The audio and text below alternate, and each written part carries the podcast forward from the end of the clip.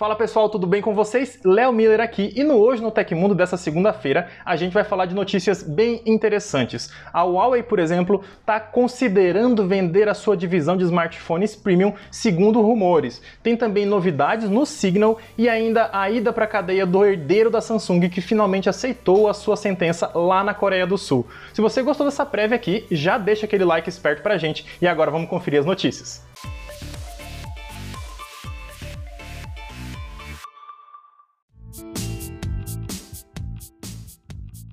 A nova versão beta do Signal está trazendo recursos interessantes que muitos usuários do WhatsApp adoram. A gente está falando sobre figurinhas, a gente está falando sobre papéis de parede customizáveis e também de uma seção de status no perfil de cada usuário. O Signal, da mesma forma que o Telegram, tem recebido milhões de usuários novos que estão fugindo do WhatsApp depois daquele escândalo de privacidade que agora os usuários do WhatsApp são obrigados a concordar com o envio de dados do WhatsApp para o Facebook. Então, por conta disso, esse esse mensageiro, assim como o Telegram, tem se tornado uma das principais alternativas para o pessoal. E agora, com esses milhões de usuários novos, o Signal resolveu se atualizar e trazer mais recursos para agradar esses novos usuários. Agora é possível personalizar os chats do Signal com apenas poucos toques. Você agora pode, inclusive, selecionar uma conversa para configurar o tema dela ou mesmo selecionar todas de uma vez, afetando apenas os chats que você quiser. Nas versões anteriores, o Signal era bem mais minimalista e ele permitia apenas configurar o design das conversas, o fundo das conversas, no caso, em apenas duas cores, claro ou escuro, de acordo com o tema que está definido no seu celular. Recém-lançado e ainda em expansão, o recurso de figurinhas animadas ainda tem um acervo pequeno no Signal, mas nesse ponto aqui, esse mensageiro se assemelha muito ao Telegram, onde você consegue baixar e adquirir pacotes de figurinhas animadas diferentes para vários tipos de reação. Por fim, mas não menos importante, o mensageiro trouxe agora um campo onde você consegue colocar uma pequena descrição sobre você mesmo ali. Esse recurso é conhecido no WhatsApp ou no Telegram como sobre mim ou status. Essa versão que tem essas novidades é a 5.3 e ela já está disponível para os usuários que estão inscritos no programa de testes do Signal. O herdeiro da Samsung, Jay Lee, disse que não vai recorrer a uma decisão da justiça sul-coreana que condenou ele a dois anos e meio de prisão em um novo julgamento de um caso de corrupção e suborno. A informação foi repassada para a imprensa oficialmente pelo advogado do executivo nesta segunda-feira. A sentença lançada pelo tribunal buscava encerrar uma disputa judicial que ocorre desde 2017, quando o neto do fundador da Samsung foi condenado por corrupção e desvio de dinheiro em um esquema de corrupção que inclusive levou ao impeachment e à prisão da ex-presidente da Coreia do Sul. Segundo a agência de notícias Yonhap, a promotoria que pediu nove anos de prisão para Lee disse que também não vai recorrer dessa sentença. E como hoje é o último dia para apresentação de qualquer tipo de recurso, se nenhuma das partes fizer fizer nada, o presidente executivo da Samsung vai ter que de fato cumprir dois anos e meio de prisão.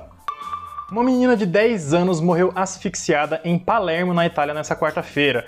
Segundo a imprensa italiana, ela morreu asfixiada enquanto fazia o desafio do apagão no TikTok. A menina chamada Antonella colocou um cinto no pescoço e o objetivo desse desafio era ficar o maior tempo possível sem respirar. Ela aparentemente não conseguiu retirar o cinto ou ficou tempo demais e ela acabou sendo encontrada pela irmã de 5 anos no banheiro de casa inconsciente. Os pais dela levaram ela para o hospital em seguida, mas ela não conseguiu sobreviver. Quem explicou para os adultos, para os pais da menina o que aconteceu foi uma outra irmã dela, essa de 9 anos. Ela explicou daí o que acontecia com esse blackout challenge do TikTok TikTok e daí todo mundo ficou sabendo que ela morreu por causa disso. O Ministério Público da Itália vai apurar o caso a maior fabricante de smartphones da China, a Huawei, pode estar pensando em vender a sua linha de smartphones premium. A gente está falando daquela divisão que faz os smartphones da linha P e Mate, como o P30, P40, o Mate 30 e o Mate 40. A gente está tratando isso como rumor por enquanto, mas essa notícia foi dada pela agência de notícias Reuters, que é internacionalmente conhecida. Então pode ser que realmente haja algum fundo de verdade aí,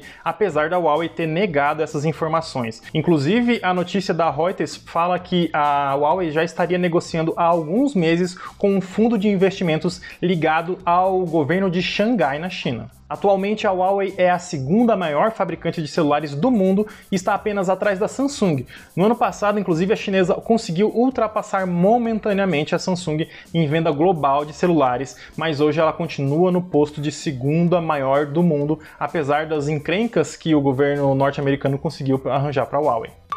A volta do auxílio emergencial em 2021 tem ganhado força no Congresso, e depois de dois candidatos à presidência da Câmara terem defendido a volta desse auxílio agora na primeira metade desse ano, foi a vez do Alessandro Vieira, um senador, também fazer defesa desse benefício. O senador comentou que a necessidade de dar algum tipo de socorro para a população mais vulnerável tem se tornado cada vez mais clara diante do agravamento da pandemia nessa primeira metade do ano.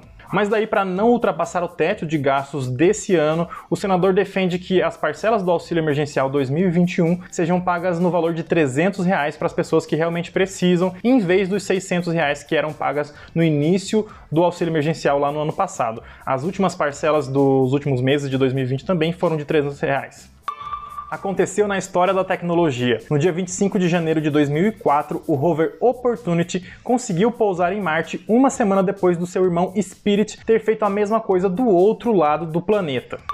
E essas foram as notícias do Hoje no Tecmundo nessa segunda-feira. O nosso programa vai ao ar de segunda a sexta, sempre no fim do dia. Se você está acompanhando o nosso Hoje no Tecmundo no YouTube, você pode conferir os links de todas as notícias que a gente deu aqui, inclusive com os tempos dela, aqui no comentário fixado no YouTube. Se você está acompanhando nas plataformas de áudio, você pode conferir os links dessas notícias na descrição do episódio. E se você quer acompanhar o nosso programa todos os dias como podcast, a gente tem links para você se inscrever no nosso podcast do Hoje no Tecmundo aqui embaixo. E se você está aqui no YouTube e ainda não se inscreveu no nosso canal, aproveita para se inscrever ali e ligar o sininho das notificações.